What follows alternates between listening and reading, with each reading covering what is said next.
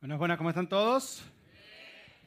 Estamos en la tercera parte de nuestra serie, aunque usted no lo crea. Eh, si tú eres nuevo en Iglesia Doral, simplemente nosotros nos gusta explicar que nosotros enseñamos por series.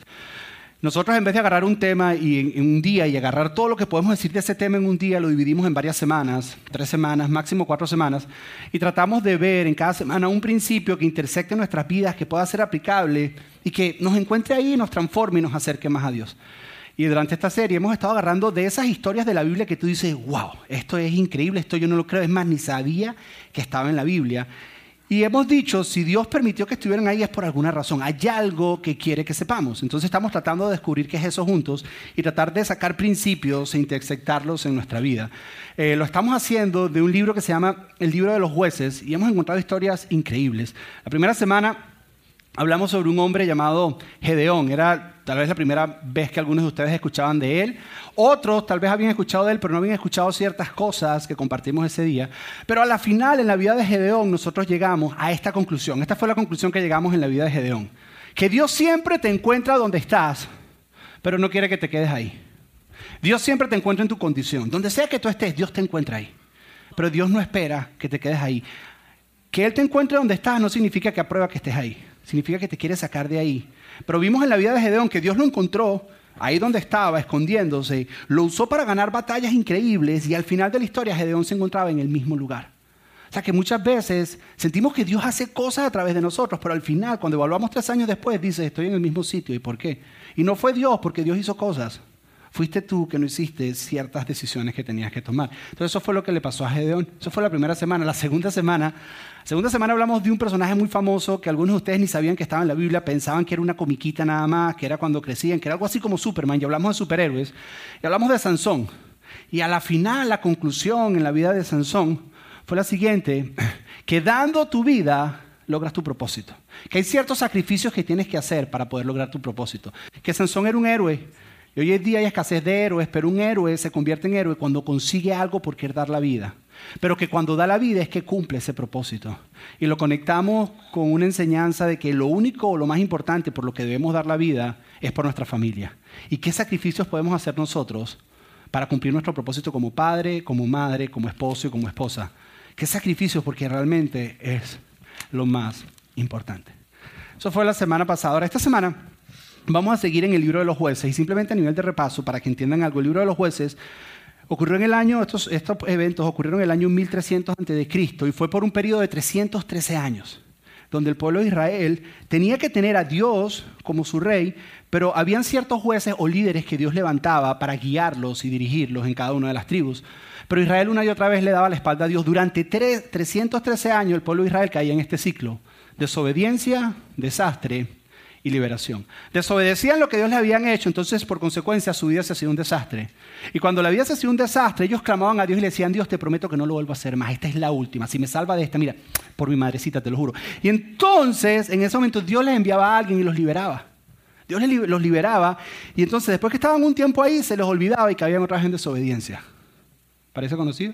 Entonces, la vida les caía un desastre otra vez y volvían a clamar una vez a Dios y Dios otra vez los liberaba. Una y otra vez. Así como cuando tú y yo desobedecemos a Dios en algunas cosas y entonces nuestra vida es un desastre. Y entonces le decimos, Dios, te prometo que si me sacas de esta, te lo prometo. No lo vuelvo a hacer. Y Dios nos saca. Y no lo volvemos a hacer por dos semanas. Y volvemos otra vez y caemos otra vez en hacer lo mismo. Entonces durante este periodo hemos visto varias historias, pero la historia que vamos a ver hoy es la historia, es la última historia en el libro de jueces. Es la última historia. Es una historia extremadamente complicada y larga. Voy a tratar de hacerlo lo más simple posible y vamos a ver algunos pasajes y voy a estarla narrando. Voy a tratar de hacerlo lo más interesante posible. Pero es una historia de esas cuando yo leí es de aunque usted no lo crea, tú dices, ¿y de verdad? Es más, es más. Hay partes de la historia de que ese niño aquí, yo te diría que tienes que taparle los oídos. Porque el contenido es rated R. Hay cosas que tú dices, ya va, espérate, espérate, espérate, espérate, espérate. Es historia de aunque usted no lo crea. ¿Por qué? Porque en esta historia refleja, es lo último en el libro de los jueces, refleja la vida de una nación, la vida de una persona o de una comunidad que decide vivir haciendo lo que le da la gana. Es una Israel, como no tenía rey, ellos cada uno hacía lo que le daba la gana. Ellos hacían lo que ellos querían. Y esta historia es el punto más bajo a lo que Israel llega por hacer lo que ellos quieren. Así como tú y yo que decimos, este es mi Dios, yo hago lo que yo quiera. Bueno, así estaba Israel. Pero llegaron al punto tan, pero tan bajo, que esta historia, yo cuando la leía, yo decía, ya va, espérate. Ayer le comenté a una persona que estábamos en un lugar y me dijo, ¿de qué vas a hablar mañana? Y yo cuando alguien me pregunta eso el sábado, yo lo, yo lo uso para practicar lo que voy a hablar. Entonces le empiezo a contar y me dijo, no, no, para ahí, para ahí, no quiero que me adelantes. Yo me lo encontré en la mañana y me dijo, me dañaste, porque me paré, me fui a la casa y me puse a leer la historia. Y no podía creer lo que estaba leyendo. Es una de esas historias. Ahora, para que entiendas un poco el contexto, Israel en este momento está en el año 1300 a.C., están viviendo ya en lo que es su tierra prometida. Y son 12 tribus, 12 diferentes tribus que hay en Israel, como si fueras a decir 12 estados, y cada una de ellas tenía pequeños pueblitos. Ahora, cada una de estas tribus tenía alrededor de unas 10.000 personas, dicen algunas personas. Otros estudiosos de la época dicen que llegaban a tener hasta 100.000 personas cada una de estas tribus. Estamos hablando de 1.200.000 personas haciendo lo que querían, haciendo lo que les daba la gana, lo que estaba bien para ellos. Entonces, en ese contexto de estas 12 tribus es que comienza esta historia. Y la historia habla acerca de un levita que ni siquiera menciona el nombre. Un levita que vive en la tribu de Efraín. Él vive en la tribu de Efraín y a este levita se le dio por conseguirse una novia. Dios, voy a conseguirme una novia. Ahora, la Biblia en la historia no refiere que es una novia, sino dice que es una concubina. Ahora, una concubina en la época era tu esposa, era tu amante, era tu sirvienta y lo demás que necesites que sea. Concubina no era aprobado por Israel, pero era permitido. No era una práctica aprobada por ellos, pero lo permitían. Es más, era una práctica que adaptaron de los cananitas que estaban alrededor de ellos, que lo hacían. Incluso Dios les decía, eso no es correcto, pero ellos lo adoptaron. Lo digo simplemente por si a algún hombre se le ocurre alguna idea. No era aprobado por Dios, era simplemente que era permitido, pero no era aprobado por Dios. Ellos adoptaron esa idea y este dijo, me voy a buscar una cananita. Voy a buscar pero una concubina. Entonces se buscó una concubina que vivía en Belén. Ahora, Efraín, que en el norte, él bajaba, tenía que pasar por Benjamín, una tribu de Benjamín, y luego llegar hasta Judea. Y en Judea buscar un pequeño pueblito que se llama Belén. Y en Belén encontró esta concubina, agarró, se la llevó y se la llevó a vivir con él en Efraín. Empezaron a vivir un tiempo juntos, a compartir tiempo juntos, él con su concubina, y ella le es infiel a él. Luego él se entera que ella le fue infiel. Luego ya se entera que él sabe que le fue infiel. Lee la Biblia, está interesantísimo. ¿Qué novelas ni qué novelas? Y entonces, cuando se entera que le fue infiel, ella como se entera, dijo, me quiero, me quiero orar el rollo este, y se fuga y se le escapa y se regresa a Belén, a la casa de sus papás. Él descubre que se fue, le entra una rabia, pero después que se le pasa la rabia, como que se sintió solo. Y dijo, voy a buscar a mi concubina. Entonces baja de Efraín, pasa por Benjamín, llega a Judea y llega hasta Belén toca la puerta. Y le abre el papá de la concubina, el suegro. Que no sé si es suegro, porque como es concubina y no estás casada, no sé qué llamarlo, pero vamos a decirle suegro. Abre la puerta, sale el suegro y él le dice, vengo por mi mujer, tu hija. A él como que no le gustó mucho la cosa. Y entraron en una dinámica súper extraña. La dinámica es la siguiente, el suegro le dijo, ven, pasa, no te preocupes. Y a eso a las seis de la tarde dijo, ahora ella sale, vamos, vamos a comer y vamos a tomar. Y el suegro lo emborracha hasta tardes, hasta horas largas de la noche lo emborracha. Y cuando el levita se levanta la mañana siguiente, se levanta con un ratón, un dolor de cabeza, pesadez. A mí me han contado, yo no sé, pesadez en el cuerpo. De verdad, no sé. Y eso, y eso a las 11 le dan su caldito de pollo para que se sienta mejor. Y a las 12 se para y dice, ok, nos vamos. Y el señor le dice, no, es muy tarde. Si tú te vas ahorita, te va a agarrar el anochecer en el camino y es súper peligroso. Mejor quédate y vete mañana. Y el levita dice, ok, perfecto. Y eso de las seis de la tarde le dice, hey, Norito, vamos a tomar unos traguitos. Vamos a comer. Y lo vuelve a emborrachar toda la noche. Y el tipo se emborracha otra vez. Se para la mañana siguiente con el ratón. Se toma el recalentado del día anterior del caldo. Y a las 12 dice, nos vamos. Y el suegro le dice, es muy tarde. Te va a agarrar el anochecer. Mejor quédate y mañana. Y así pasa varias veces. Hasta que un día el levita dice, ya está, nos vamos. Y salen a las 12 de la noche. Ahora, la historia en este momento te dice que era el levita con su concubina, con un siervo y dos burros. Salen de Belén de camino a Efraín. Pero como salieron tarde, les empieza en el camino a agarrar el atardecer y empieza a anochecer. Y dicen, tenemos que buscar un lugar donde quedarnos porque no puede agarrarnos el atardecer. Y estaban pasando por Benjamín y en Benjamín se detienen en la ciudad de Gibeá. No, el anterior, por favor. Cuidado. Gibeá. Se detienen en la ciudad de Gibeá. Y estando ahí, hacen lo que se hace en ese momento, por lo general, cuando tú llegas extraño a un pueblo. ¿Qué haces? Vas al centro de la ciudad. Y en el centro de la ciudad Siempre hay un pozo. Esto lo ves una y otra vez en varias historias bíblicas. Ahora, los pozos en el centro de la ciudad son como los Starbucks de hoy en día.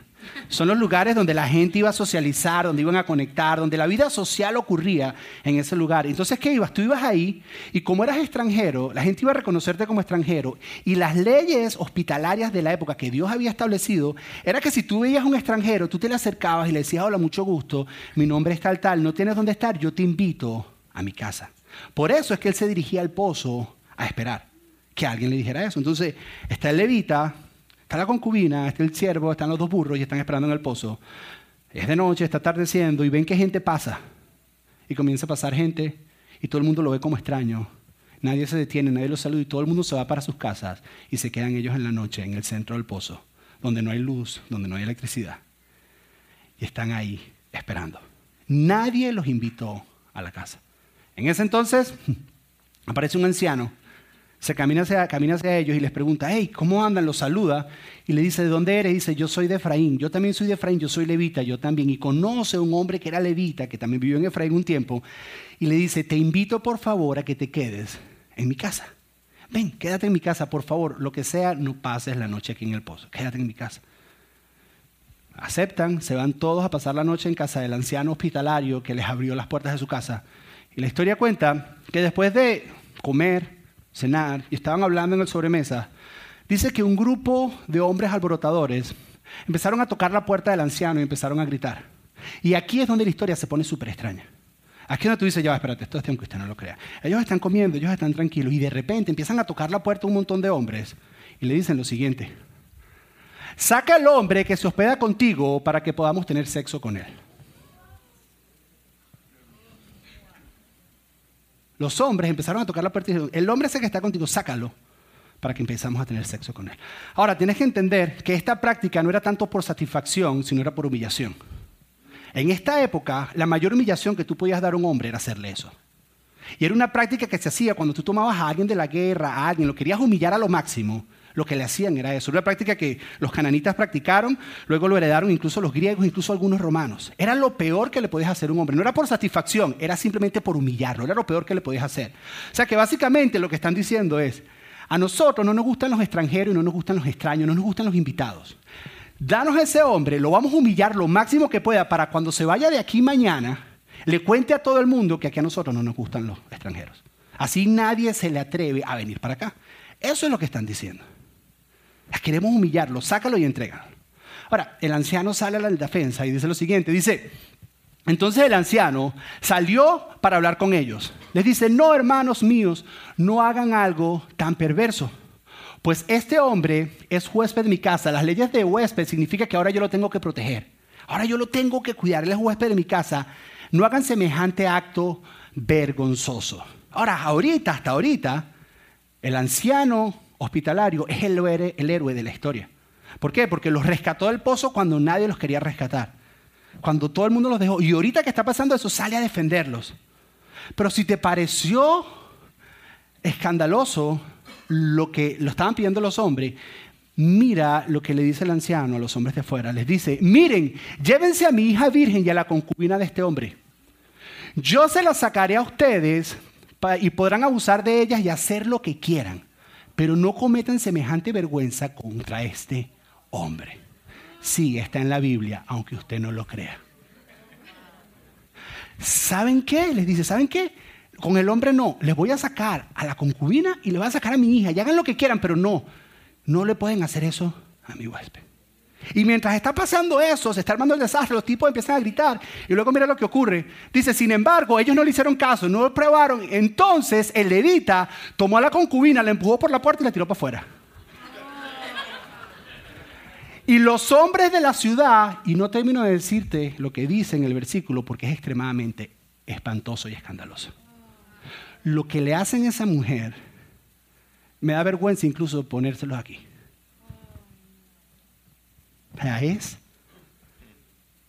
O sea, es, espantoso. La mañana siguiente se despierta el levita. Un montón de gente así buscando qué fue lo que le hizo, qué fue lo que... Léalo en tu casa. La mañana siguiente se levanta el levita y encuentra a su concubina muerta en la puerta. La carga, le monta en uno de los burros y ahora el levita se va con su siervo, los dos burros y el cadáver de su concubina muerta. Después de un tiempo llegan a Efraín, a la ciudad donde él iba. Y estando ahí se llena de rabia y de ira y dice, esto es injusto. A mi concubina la mataron de la manera más inimaginable posible. La peor tragedia que puede ocurrir. Israel se tiene que enterar de esto. ¿Y qué hace él? Dice, voy a escribir una carta y cada uno de los principales de cada una de las tribus de Israel va a escuchar esta historia. Y él escribe la carta 12 veces, porque no había fotocopia en la época. Y le escribe 12 veces y le escribe paso por paso qué fue lo que ocurrió. Y va a enviar la carta y se detiene y dice, esperen un momentico, un momentico, un momentico, pero yo no soy nadie. Es más, mi nombre ni se menciona en la historia. Y ellos no saben quién yo soy. Y yo cuento esta historia y voy a pasar desapercibido. ¿Qué puedo hacer para llamar la atención? Y dice, ah, ya sé lo que voy a hacer. Y se le ocurre la genial idea de picar a su concubina en 12 pedazos. El cadáver, lo pica en 12 pedazos, lo envuelve y le pone un attachment a la carta. Y le envía a las 12 tribus, aunque usted no lo crea.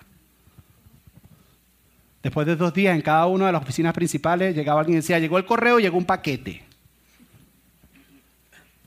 Abrían el paquete, encontraban un brazo, una mano, una cabeza y leían la carta. Israel se vio indignado y dijeron, hemos llegado lo más bajo posible. Está bien, está bien que peleamos contra los filisteos, contra los manianitas, contra los cananitas, todo eso está bien, pero entre nosotros mismos, o sea, ya hemos llegado a lo peor de lo peor. Entonces hicieron un llamado a que todas las tribus de Israel, con todas sus regiones y con todos sus pequeños pueblos, enviaran representantes de hombres armados porque iban a ser un ejército para presentarse al frente de Gibeá en las puertas y decir, envíennos a los hombres que cometieron este crimen porque los vamos a llevar a justicia.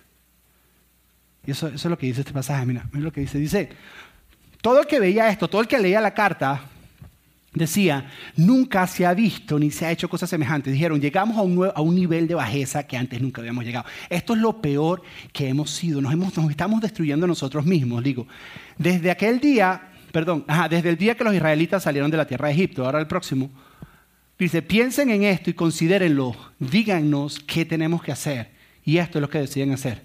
Dice, entonces todos los israelitas se unieron como un solo hombre desde Dan al norte hasta Berseba al sur, incluidos los del otro lado del Jordán, en la tierra de Galaad. Toda la comunidad se reunió en asamblea ante la presencia de Dios en Mispe. Dijeron, es hora de hacer esto. Vamos a ir, vamos a pararnos en la puerta con todos estos hombres, 400 mil hombres. Y nos vamos a parar y vamos a decir, entréguennos a los que hicieron eso, porque los vamos a llevar en justicia a todos. Ahora, importante, cuando ellos están en Mispa, que están ahí reunidos, hacen un juramento todos los hombres de todas las tribus de Israel, de las 11 tribus, porque Benjamín no era parte de eso, porque a ellos eran los que iban a juzgar. De las once tribus dicen lo siguiente, dicen, no daremos y prometemos aquí delante de Dios y de todos ustedes que no vamos a entregar a ninguna de nuestras hijas a que se case con nadie de la tribu de Benjamín. Porque son lo peor de lo peor. Ninguna de nuestras hijas las vamos a dar para eso. Entonces se van y se paran al frente de Gibeá y demandan que le saquen a los hombres. Ahora, Benjamín la tribu donde está Gibea, ellos también recibieron su carta con su attachment. Y ellos se imaginaron lo que iba a pasar, porque se estaba corriendo un rumor. Entonces ellos hicieron su propio ejército. Se pararon a las afueras de la ciudad de Gibea y dijeron, nosotros no les vamos a entregar a nadie. Número uno, no se ha hecho un juicio. Y número dos, si ellos son benjamitas, tienen que ser juzgados por nosotros y no por ustedes. Así que no, porque nosotros nos mandamos a nosotros, ustedes hagan ustedes con su vida como quieran, pero nosotros, ellos estaban en nuestro territorio. Nosotros hacemos lo que nosotros queramos. Y ahí está en el punto de explotar una guerra civil en Israel. Una nación contra sí misma. Y empiezan a luchar y empiezan a pelear. Y el primer día de guerra, salen a la guerra. Los benjamitas apoderan y controlan a las once tribus. Diez mil de ellos mueren. Las once tribus, el ejército de las once tribus sale corriendo y se retiran. Y los benjamitas tienen victoria y regresan a su casa. Segundo día de guerra, exactamente lo mismo. Diez mil del ejército de las once tribus pierde. Y los benjamitas van ganando. En este momento de la historia tú lees y tú dices, ajá, ¿y la justicia dónde está? ¿Quién va a ganar? ¿Y por qué? Estos, estos nunca van a ser castigados por lo que hicieron. El tercer día Israel cambia la estrategia. Las once tribus cambian la estrategia y cuando están llegando, que salen los benjamitas, que empiezan a pelear, ellos empiezan a retirar. Empiezan a hacer como que están huyendo y los otros dicen, este es el día que ganamos la victoria, vamos a perseguirlo. Todo el ejército de Benjamín sale persiguiéndolos y mientras los está persiguiendo, otro grupo de las once tribus llega a la ciudad cuando todos los hombres se fueron y la quema y acaba con la ciudad por completo. Matan a todos los hombres, todas las mujeres y todos los niños y todos los animales y queman la ciudad por completo, hasta el punto que los benjamitas que estaban lejos vieron el incendio y entraron en pánico y salieron corriendo y solamente 600 de ellos se salvaron y se escondieron en el desierto porque se dieron cuenta de lo que estaba pasando. Se escondieron, no pueden saber de nosotros. Ahora, la sed de venganza de las 11 tribus, la sed de sangre que tenían las 11 tribus no termina ahí. Ellos dijeron, ya acabamos solamente con Gibeá, una, un pueblito de Benjamín.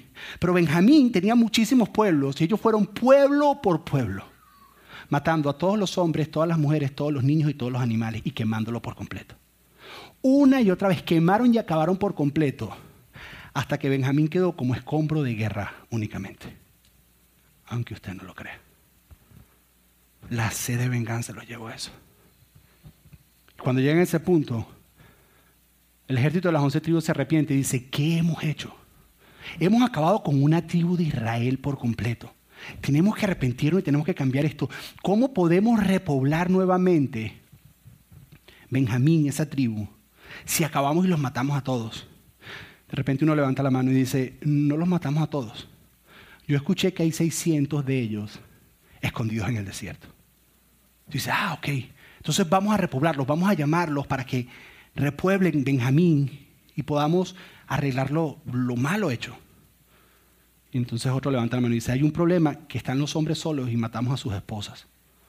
Y todos nosotros prometimos que no daríamos ninguna de nuestras hijas para casarse con alguien de Benjamín, o sea que ahora no podemos hacerlo. Y a alguien se le ocurre una idea y levanta la mano y dice, una pregunta, ¿Hay alguna ciudad y alguna tribu que no haya estado representada en la batalla? O sea, que no haya mandado soldados para ser parte del ejército de las once tribus. ¿Hay alguien? Y alguien dice, sí, la gente de Jabes de Galaad. Y alguien dice, se levanta y dice, ok, aquí hay alguien de Jabes de Galaad. Y nadie levanta la mano. Y dice, ah, no hay nadie. Entonces esto es lo que vamos a hacer. Dice, la idea es esta.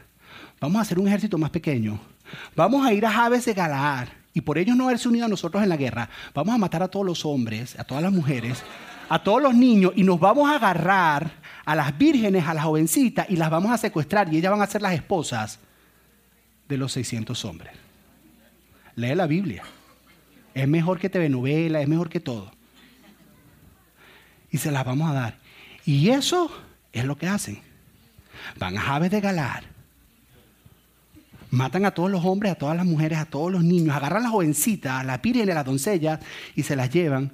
Mandan a sacar a los 600 hombres del desierto y les dicen, te tenemos una buena noticia y una mala noticia.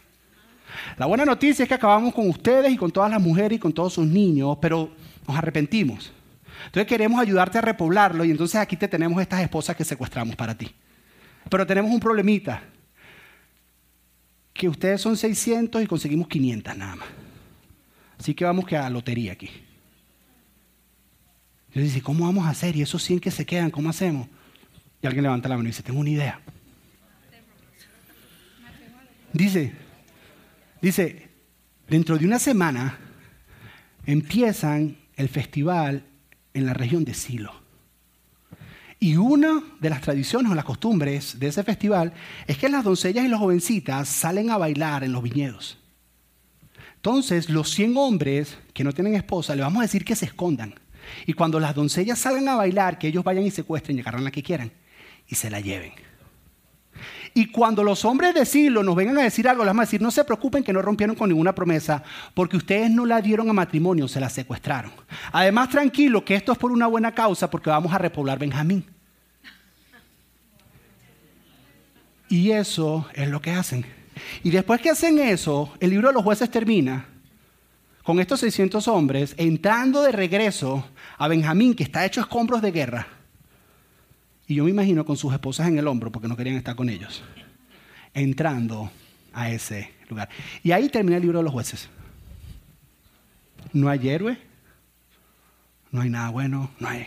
Es una de esas historias que cuando tú le estás leyendo a tu hijo la historia de la Biblia, tú dices, esta me la salto. Esto parece como una historia de, terror. ¿En qué bueno se puede sacar de esto? ¿Cómo intersecta esto en nuestras vidas? Y todo esto para llevarte a este. Se acaba ahí, pero antes de cerrar el libro de los jueces por completo, el autor del libro de los jueces escribe una última frase, un último versículo, que es donde intersecta nuestras vidas. Y pone lo siguiente, dice, en esos días Israel no tenía rey. La razón por la que Israel estaba haciendo lo que estaba haciendo es porque se querían independientes y hacían lo que se les daba la gana. Y no tenían un rey. El rey de ellos debería haber sido Dios, pero ellos rechazaron a Dios como rey. Y cuando empiezas a vivir tu vida como te da la gana, eso es lo que te pasa. Pero no solo eso, no tenían rey, entonces ¿qué hacían porque no tenían rey? Decían, y cada uno hacía lo que le parecía correcto según su propio criterio. En otras palabras decían, esto está bien para mí, si para ti está bien, a mí no me importa. Esta es mi vida, yo la dirijo como yo quiera. Y tú diriges la tuya como tú quieras. Pero es mi vida, no te metas. No te metas en la manera en que yo hago esto. A mí no me importa si te parece que está mal o no. Este es mi criterio, esta es mi opinión, esto es lo que yo pienso que está bien. A mí no me importa lo que tú piensas. Yo no me meto en tu vida, tú no te metas en la mía. En otras palabras, en esa época había, se puede decir eso, en esos días había, no había, perdón, unidad de consenso moral. Y las personas vivían de acuerdo a su propio compás moral. Yo soy el que determino lo que es bueno, es malo, todo es relativo, es lo que yo pienso, es lo que tú piensas. Y si te pones a ver, si ves la historia resumida, cada uno de esas personas que tomaron decisiones, en los momentos que lo tomaron, ellos pensaron que estaban haciendo lo correcto. Cuando tú ves en Gibea los hombres que, que no querían recibirlo a él como extranjero, ellos decían, esta es nuestra tierra, aquí mandamos nosotros, y lo que sentimos es que no y no. Y la mejor manera de enviar el mensaje es vamos a humillarlo, esa es la tradición que hay, vamos a humillarlo. Eso para ellos estaba bien, cuando lo ves de manera aislada. Ahora, para el levita, lo más correcto era decir, cuando ve la concubina, decir, mira, tú me fuiste infiel y porque tú te fuiste de la casa, yo tuve que ir donde tu papá y fue tu papá el que me emborrachó y por eso estamos en este rollo, así que anda para afuera. Eso era lo más lógico para él, eso era lo correcto. Ahora, en el momento que matan a su esposa o a su concubina, él dice, lo más correcto es traer justicia, pero ¿cómo llamo la atención? Ah, lo más, a picarla para llamarla, era lo más correcto. Ahora Israel dice de las once tribus, lo más correcto es hacer justicia. Pero Benjamín dice, no, lo más correcto es que nosotros hacemos justicia en nuestra tierra porque es nuestra tierra. Y cada uno estaba haciendo lo correcto ante sus ojos. Pero si te das cuenta, cuando tú ves el desarrollo de los hechos, cuando tú ves una vida que hace lo correcto ante tus ojos porque es tu vida y tú la diriges como tú quieras, al final tu vida termina en un caos. Porque ahí es donde llegas de decisión en mala decisión, pensando lo que yo es correcto, porque es que así que se siente, es lo que yo pienso, indiferentemente de los demás o no, tu vida termina en un caos. ¿Y sabes qué es lo que pasa? Que en ti y en mí hay un poquito de eso. De que no queremos que nos controle nuestra vida porque es que es nuestra vida. No queremos que nos digan qué hacer porque es que en ti y en mí nosotros queremos, básicamente, usar la libertad para hacer lo que queremos cuando queremos y con quien queremos. ¿Sabes por qué es que yo soy libre? Y yo hago lo que quiero, con quien quiero y cuando quiero. Porque es que es mi vida. ¿Y quién me va a decir qué hacer? Ahora, somos un poquito más civilizados. Entonces decimos, hago lo que quiero, con quien quiero, cuando quiero. Dice, siempre y cuando, siempre y cuando, siempre y cuando no le haga daño a nadie. ¿Sabes qué? Yo hago lo que quiero cuando quiero, lo que se me da la gana. Siempre y cuando yo no le haga daño a nadie. Esto no le hace daño a nadie. Y así vivimos nuestra vida. A eso mezclale que vivimos en una cultura que lo que hace es alimentar esto. Haz lo que quieras cuando tú quieras y como tú quieras es tu vida. Es una cultura que a través de la música, a través del cine, a través de la publicidad, ojo, yo no soy de esas personas que debes mantenerte aislado de todo eso, pero es una realidad. Está bombardeándonos. Una y otra vez, diciéndonos, haz lo que quieras cuando... Hagamos lo que diga el corazón. Se siente mejor si estamos escondidos y nadie sabe de nosotros. Ves Rambo que mata a todo el mundo y no tiene, no tiene valor por la vida y acaba con todo. Y tú dices, yeah, yo quiero ser Rambo. No tiene ni la propia ley lo puede controlar porque él es su propia ley. Rebelde sin causa en las películas. Y una y otra vez vemos y decimos, ah, yo quiero ser como eso. Y nos están alimentando ese, tú puedes hacer lo que quieras cuando quieras y como quieras. Con tal de que no le hagas daño a nadie. Pero puedes hacerlo. Pero hay, varios problemas con esto. El primero, que las únicas personas que pueden vivir este estilo de vida son los millonarios.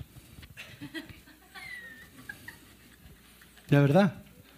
Los únicos que pueden vivir haciendo lo que quieren son los millonarios, porque cuando vives de esa manera tienes que contratar abogados para que te defiendan del rollo en que te metes. Y a veces no un abogado, sino un montón de abogados. Ahorita hay un candidato a la presidencia que él cree que no hay ley con él. Y hace lo que quiere cuando quiere dice lo que quiera. Y a todos nos cae mal. Pero tiene un montón de abogados que lo defienden. Y es millonario. Entonces, son los únicos que pueden de esa manera. Y, y si te das cuenta, los que predican este tipo de mensaje son esas personas que producen ese tipo de contenido. Es el que escribe la canción, es el que hace la película, que tiene suficiente dinero. Que tiene suficiente dinero para hacer eso, para vivir ese estilo de vida. Pero necesita abogados que lo defiendan porque eventualmente, eventualmente te vas a meter en problemas. Ahora, el otro problema de tratar de vivir este estilo de vida, hacer lo que yo quiero cuando quiero, como quiero, porque es que es mi vida y a mí nadie me va a decir qué hacer. El otro problema es que es imposible hacer lo correcto según tu criterio, según tus ojos, en otras palabras, hacer lo que te da la gana sin hacerle daño a nadie. Es imposible. Es imposible decir, yo voy a vivir mi vida como yo quiero y como me da la gana sin hacerle daño a nadie. Eso es imposible. Porque eventualmente a la primera persona que le vas a hacer daño es que te vas a hacer daño a ti mismo. Esa es la primera persona que te vas a hacer daño. Cuando tú empiezas a vivir la vida así, eventualmente tu vida va llegando a un caos que al primero que le vas a hacer daño y que te va a hacer daño a ti. Cuando empiezas a vivir tu vida de acuerdo a tu criterio, a lo que yo pienso, a lo que, a lo que se siente, a lo que te vas a hacer daño a ti. ¿Y cómo te haces daño? Eventualmente empiezas a ser controlado por algo. Hay algo que empieza a controlar tu vida. piensa por un momento. Esa deuda que tienes que controla tu vida. Esa relación de la cual quieres salir y no puedes salir. Ese vicio que tienes, ese mal hábito, esa adicción. Piensa por un momento, cuando comenzó fue una expresión de tú decir, este es mi vida y yo hago lo que yo quiero. Empezó ahí. Empezó como una expresión de un abuso de la libertad que Dios te ha dado. Y tú dijiste, sabes que esta es mi vida y yo voy a hacer, y no me importa lo que los demás digan, yo lo voy a hacer. Y pensaste que estabas en libertad, pero esa libertad que tenías ya no la tienes. Ahora eres esclavo de eso que dijiste que tenías libertad para hacer. Y ahora eso está controlando tu vida y no eres completamente libre y está destruyendo tu vida. Pero todo empezó porque dijiste que yo hago lo que me da la gana, esta es mi vida y nadie me va a decir qué hacer. Entonces, el primero que le haces daño es que te hace daño a ti. Ahora, al segundo que le haces daño es que le empiezas a hacer daño a todos los que están contigo. Porque como hemos visto aquí anteriormente, cuando las consecuencias atacan tu vida, no solo te afectan a ti, sino afectan a todas las personas que están a tu alrededor.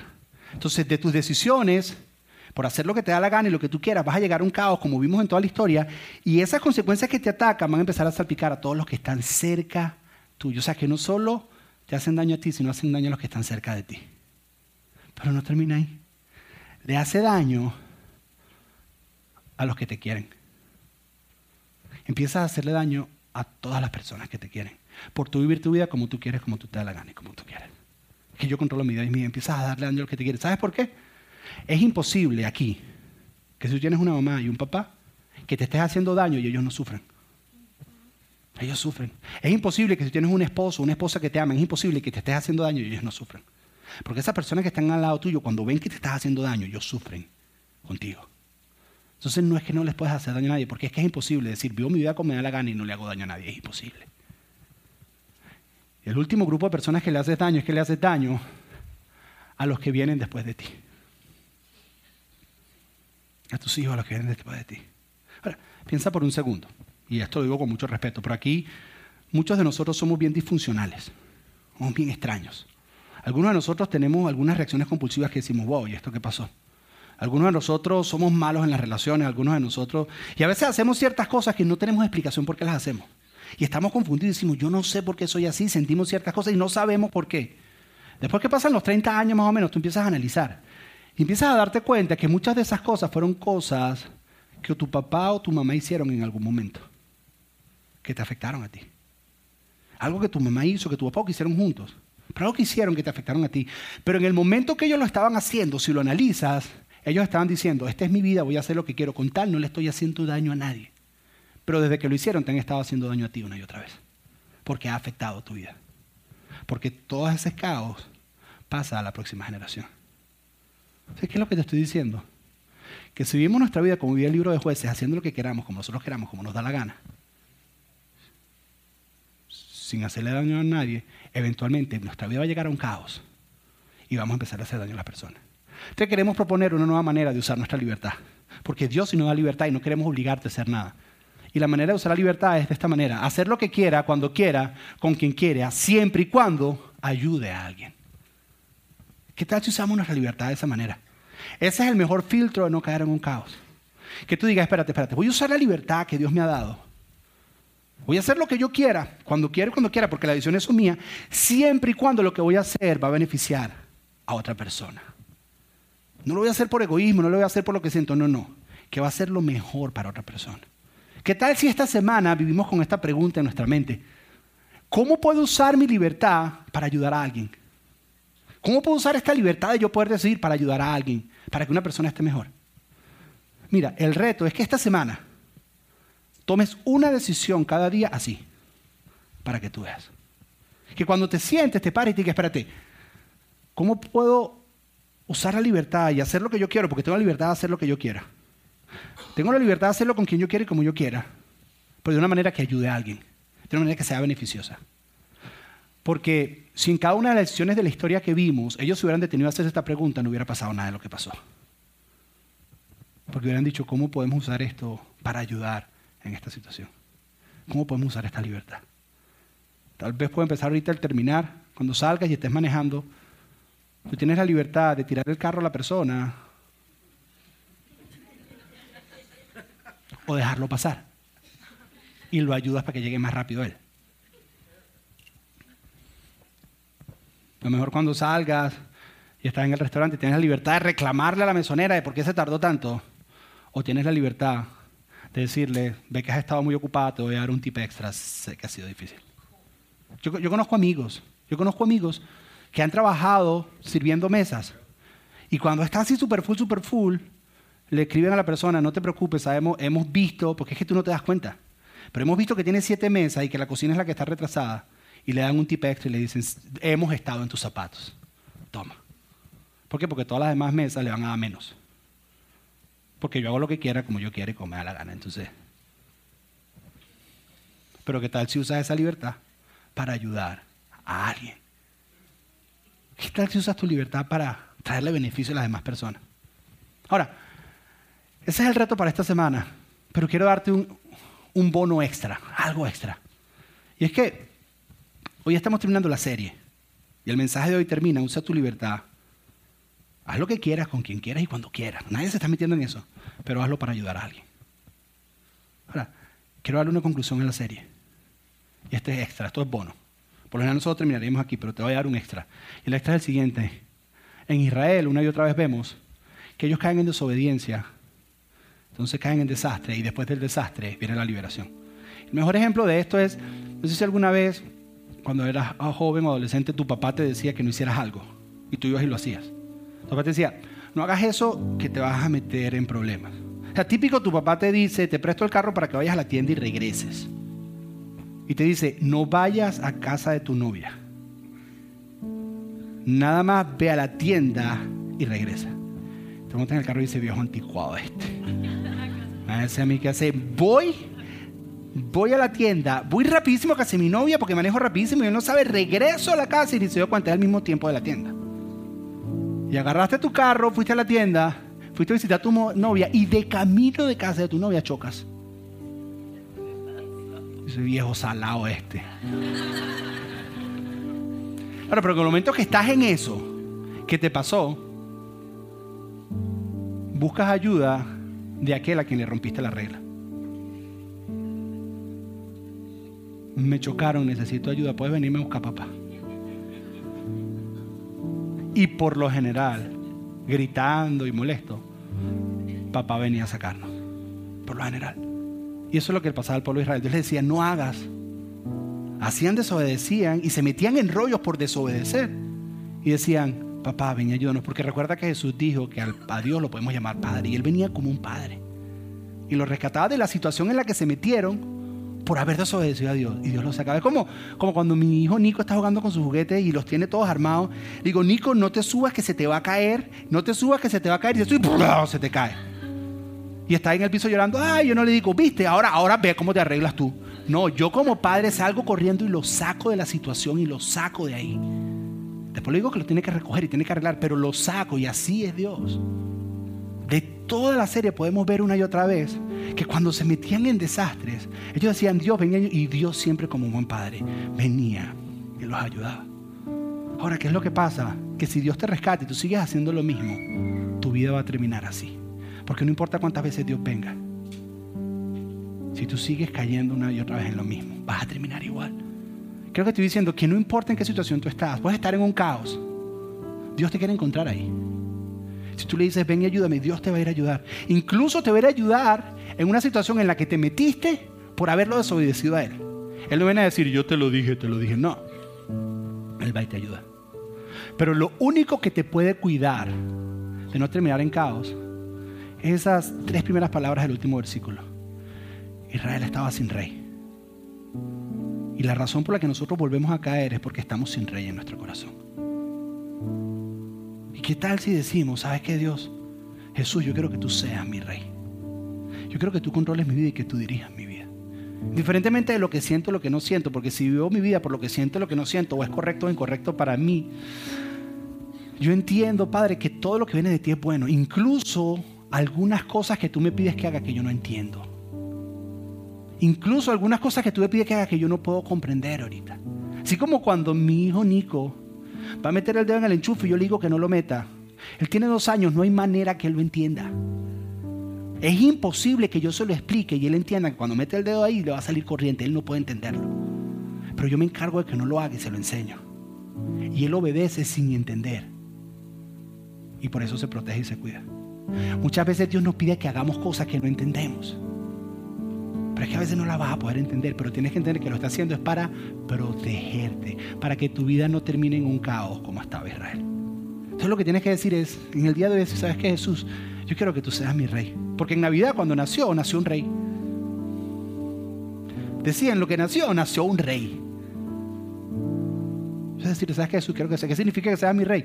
Mi vida la voy a dirigir de acuerdo a lo que tú dices. No significa que voy a ser perfecto, no significa que no voy a cometer errores, pero me voy a detener y en vez de tomar mi decisión como yo quiera, como me dé la gana, decir, ¿qué quieres tú que yo haga, Jesús? ¿Qué principio he aprendido de esto?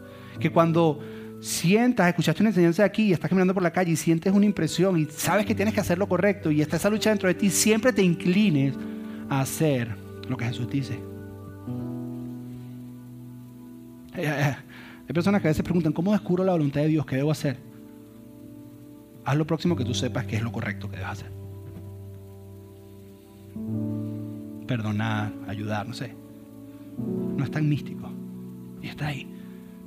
Entonces es el reto. El reto es usa tu libertad para ayudar a los demás. Pero en la serie, ¿qué tal si salimos aquí diciendo, Jesús, tú eres mi rey? Es que tú eres, tú eres rey de mi corazón, tú eres rey de mi vida. Y de en adelante voy a dirigir mi vida de acuerdo a lo que tú dices, no de acuerdo a lo que yo pienso. Y muchas veces va a haber un choque. Pero eso es lo que asegura que tu vida no termine así. Porque sin darnos cuenta, por hacer lo que queremos, humillamos personas. Algunos de nuestra mente los cortamos en pedacitos. A otros vamos y nos vengamos. Pues que queremos hacer lo que queremos. Deja que Jesús sea tu rey. Cierra tus ojos y vamos a orar. Padre, Padre, qué historia tan extraña. Qué serie tan extraña. Hay cosas increíbles, Señor, y hemos entendido hoy que tú dejaste eso ahí porque tú no quieres que esa sea la condición de nuestra vida. Queremos que tú seas nuestro rey. Hoy te abrimos nuestro corazón y te decimos, haz con nosotros como tú quieras. Queremos dirigir nuestra vida de acuerdo a ti porque, porque da fama a tu nombre, pero no solo por eso, también porque nos protege y nos cuida de llegar a esta condición. Porque si seguimos nuestra vida como nos da la gana, podemos terminar así, Señor. Te pedimos que nos enseñes a usar nuestra libertad, de hacer lo que queramos, cuando queramos, con quien queramos, siempre y cuando sea de beneficio para los demás. Y te pedimos hoy que de alguna manera sobrenatural, Espíritu Santo, hagas que Jesús sea nuestro Rey. Espíritu Santo, plasma estas palabras en nuestro corazón y que no se olviden. Y ayúdanos a vivir una vida, una vida que sea agradable a ti. En el nombre de Jesús.